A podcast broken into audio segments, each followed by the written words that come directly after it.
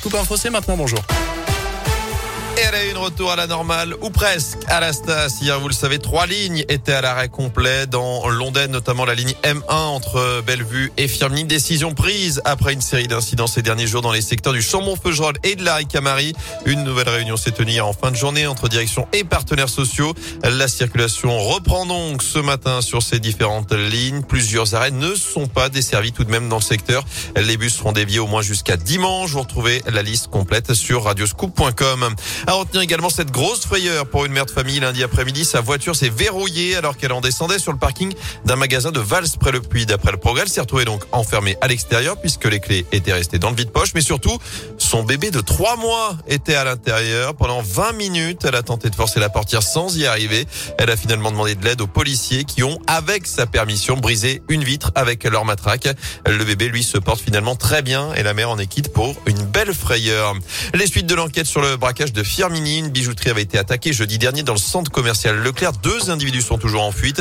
D'après le progrès, les enquêteurs ont retrouvé leur voiture incendiée hier dans le secteur de Moreno à saint À retenir également environ 7000 cas de Covid détectés chaque jour, 8500 patients actuellement hospitalisés. Les chiffres de l'épidémie continuent de s'améliorer. Le gouvernement tient un nouveau conseil de défense sanitaire ce matin. Il envisage d'adapter les mesures en fonction de la situation dans les territoires. Chez nous, le taux d'incidence est désormais de 60 cas pour 100 000 habitants dans la Loire, 40 pour la Haute-Loire. Les supporters des Verts se passionnent pour le nouveau logo. Il y a une semaine exactement, la SS a lancé sa grande consultation auprès des fans pour renouveler donc le logo du club. Tout le monde peut y contribuer. Hier soir, près de 10 000 personnes avaient déjà participé en se rendant sur la plateforme dédiée vers l'avenir.asse.fr. Vous avez jusqu'au 15 octobre pour faire remonter votre ressenti. Un groupe de 42 personnes entre ambassadeurs, partenaires ou supporters travaillera ensuite avec une agence de communication pour réaliser deux logos différents. Et puis ce sera à nouveau au public de choisir parmi eux et de voter pour la version finale en novembre prochain.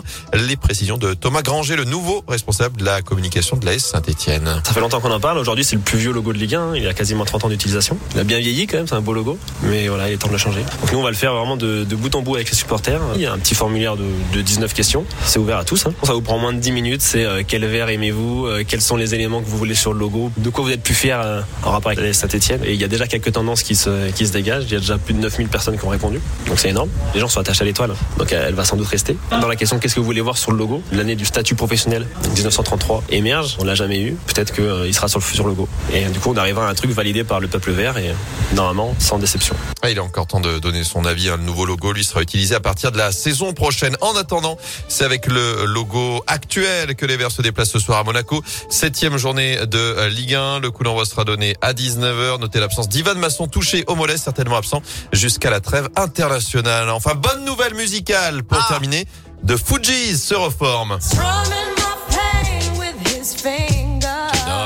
Le groupe mythique, notamment de Lorigny, les Wyclef Jean, s'offre une tournée internationale pour les 25 ans de l'album de Score. Ils passeront en France à la Défense Arena le 4 décembre prochain. Prévente dispo dès demain. Ah, à mon avis, ça va partir vite. Hein. Oui, ah c'est le risque. groupe mythique, rien à voir avec les applications, bien sûr.